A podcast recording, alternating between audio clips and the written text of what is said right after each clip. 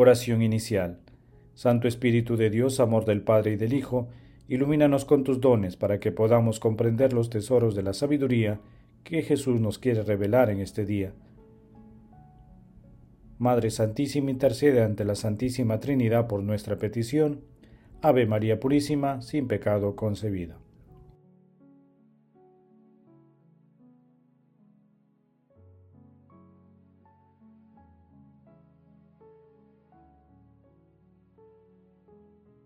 Lectura del Santo Evangelio según San Juan capítulo 11 versículos del 1 al 45. En aquel tiempo había un hombre enfermo que se llamaba Lázaro, natural de Betania, el pueblo de María y de su hermana Marta. María era la que ungió al Señor con perfume y le secó los pies con su cabellera. El enfermo era su hermano Lázaro. Las hermanas mandaron a Jesús este mensaje, Señor, tu amigo está enfermo. Jesús al oírlo dijo, Esta enfermedad no acabará en la muerte, sino que servirá para la gloria de Dios, para que el Hijo de Dios sea glorificado por ella. Jesús quería mucho a Marta, a su hermana y a Lázaro. Cuando se enteró de que éste se encontraba enfermo, se quedó unos días más en el lugar donde estaba. Después dijo a sus discípulos, Vamos otra vez a Judea. Los discípulos le replicaron, Maestro, Hace poco intentaban apedrearte los judíos, ¿y vas a volver allí? Jesús contestó, ¿no tiene el día doce horas?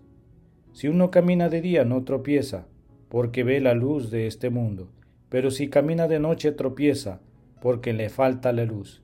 Dicho esto, añadió, Lázaro, nuestro amigo, está dormido, voy a despertarlo. Entonces le dijeron sus discípulos, Señor, si duerme se salvará. Jesús se refería a su muerte. En cambio, ellos creyeron que hablaba del sueño natural. Entonces Jesús les dijo claramente, Lázaro ha muerto, y me alegro por ustedes de que no hayamos estado allí, para que crean. Y ahora vamos a su casa. Entonces Tomás, apodado el mellizo, dijo a los discípulos, Vamos también nosotros y muramos con él. Cuando Jesús llegó, Lázaro llevaba ya cuatro días enterrado Betania distaba poco de Jerusalén, unos tres kilómetros, y muchos judíos habían ido a ver a Marta y a María para darles el pésame por su hermano. Cuando Marta se enteró de que llegaba Jesús, salió a su encuentro, mientras María se quedaba en casa. Y dijo Marta a Jesús, Señor, si hubieras estado aquí no habría muerto mi hermano, pero aún ahora sé que todo lo que pidas a Dios Él te lo concederá. Jesús le dijo, Tu hermano resucitará. Marta respondió, Sé que resucitará en la resurrección del último día. Jesús le dice, Yo soy la resurrección y la vida. El que cree en mí, aunque haya muerto, vivirá, y el que está vivo y cree en mí, no morirá para siempre. ¿Crees esto? Ella contestó, Sí, Señor. Yo creo que tú eres el Mesías, el Hijo de Dios, el que tenía que venir al mundo. Y dicho esto, fue llamar a su hermana María diciéndole en voz baja, El Maestro está ahí y te llama. Apenas lo oyó, se levantó y salió de a donde estaba, porque Jesús no había entrado todavía en el pueblo, sino que estaba allí donde Marta lo había encontrado. Los judíos que estaban con ella en casa consolándola, al ver que María se levantaba y salía deprisa, la siguieron, pensando que iba al sepulcro a llorar allí. Cuando llegó Marta donde estaba Jesús, al verlo se echó a sus pies diciéndole, Señor, si hubieras estado aquí no habría muerto mi hermano. Jesús, viéndola llorar a ella y viendo llorar a los judíos que la acompañaban, se conmovió profundamente y se enterneció. Después preguntó, ¿Dónde lo han enterrado? Le contestaron, Señor, ven a verlo. Y Jesús lloró. Los judíos comentaban cómo lo quería. Pero algunos dijeron, y uno que le ha abierto los ojos a un ciego, ¿no puede haber impedido que muriera éste? Jesús, hoy osando de nuevo, llega al sepulcro. Era una cueva tapada con una piedra. Dijo Jesús, quiten la piedra. Marta, la hermana del muerto, le dijo, Señor, ya huele mal porque lleva cuatro días. Jesús le dijo, ¿no te he dicho que si crees verás la gloria de Dios? Entonces quitaron la piedra. Jesús levantando los ojos a lo alto dijo, Padre, te doy gracias porque me has escuchado.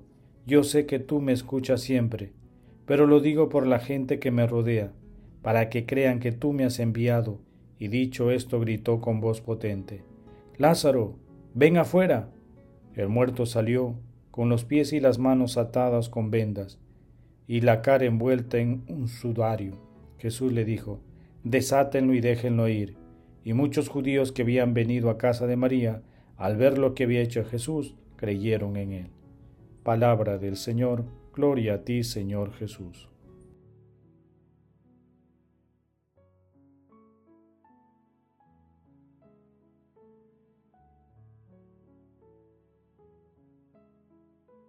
El gesto de Jesús que resucita a Lázaro muestra hasta dónde puede llegar la fuerza de la gracia de Dios y por lo tanto hasta dónde puede llegar nuestra conversión.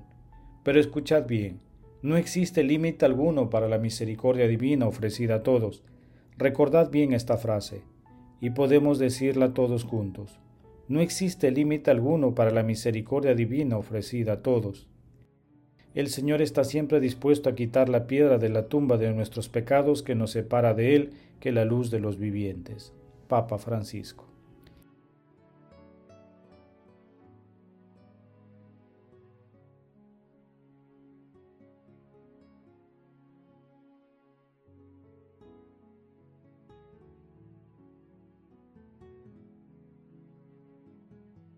Meditación Queridos hermanos, ¿cuál es el mensaje que Jesús nos transmite a través de su palabra?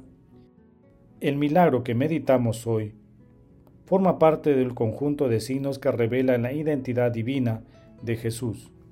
La resurrección de Lázaro se relaciona directamente con nuestro Señor Jesucristo, dador de vida, y el don de la vida se presenta como la victoria sobre la muerte, porque Jesús venció a la muerte. Jesús se identifica plenamente con nuestra condición humana y expresa su dolor ante la muerte con lágrimas. La vida corporal que Jesús le devuelve a Lázaro es una señal de la verdadera vida que concede a quien cree en él. Ante este prodigio surge una doble reacción, la fe y la incredulidad, la fe que abre las puertas a la vida y la incredulidad que la cierra. Hermanos, meditando la lectura conviene preguntarnos, ¿Cómo nos acercamos a Dios cuando nos sentimos dolor?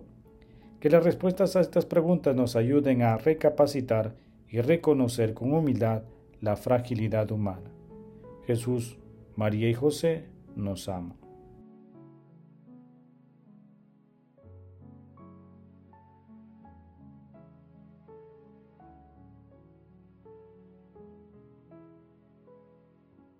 Oración. Te pedimos, Señor Dios nuestro, que con tu ayuda avancemos animosamente hacia aquel mismo amor que movió a tu Hijo a entregarse a la muerte por la salvación del mundo. Amado Jesús, sé misericordioso con todos los difuntos y admítelos a contemplar la luz de tu rostro. Madre Santísima, Madre Divina Gracia, intercede ante la Santísima Trinidad por nuestras peticiones. Amén.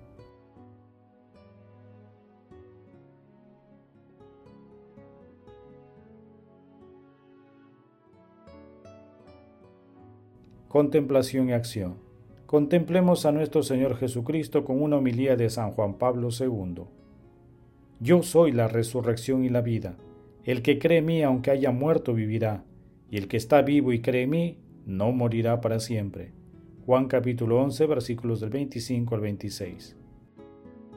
Podemos imaginar la sorpresa que ese anuncio provocó en los oyentes, los cuales, sin embargo, pudieron constatar poco después la verdad de las palabras de Jesús.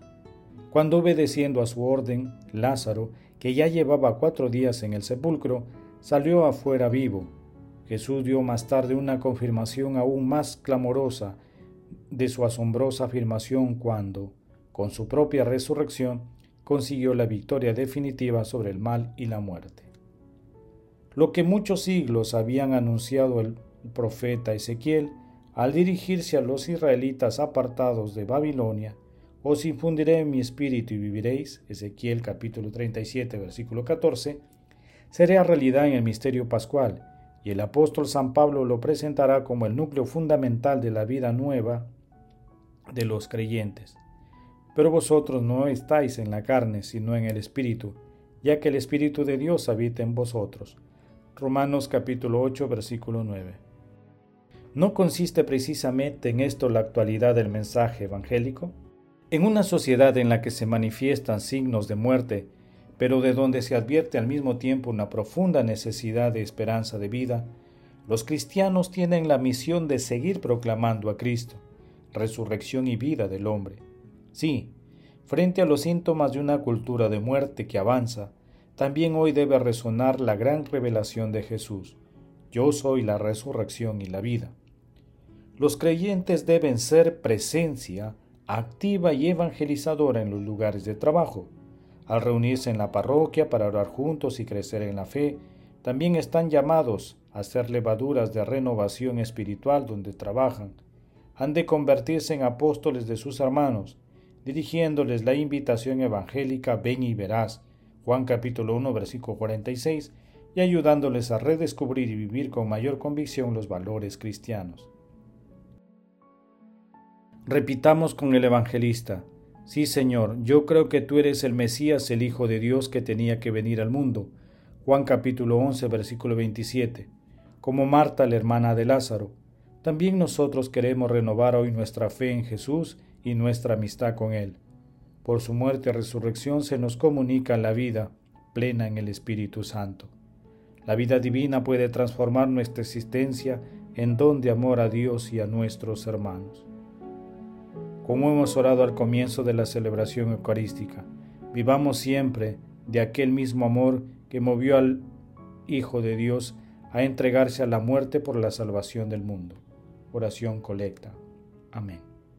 Hermanos, pongámonos de rodillas ante nuestro Señor Jesucristo y meditemos este milagro que nos asegura que quien cree en Jesús, aunque muera, vivirá. El amor todo lo puede, amemos que el amor glorifica a Dios.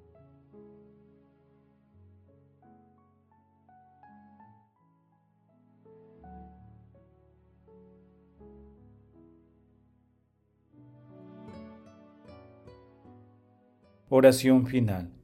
Gracias Señor Jesús porque tu palabra nos conduce por caminos de paz, amor y santidad. Espíritu Santo, ilumínanos para que la palabra se convierta en acción.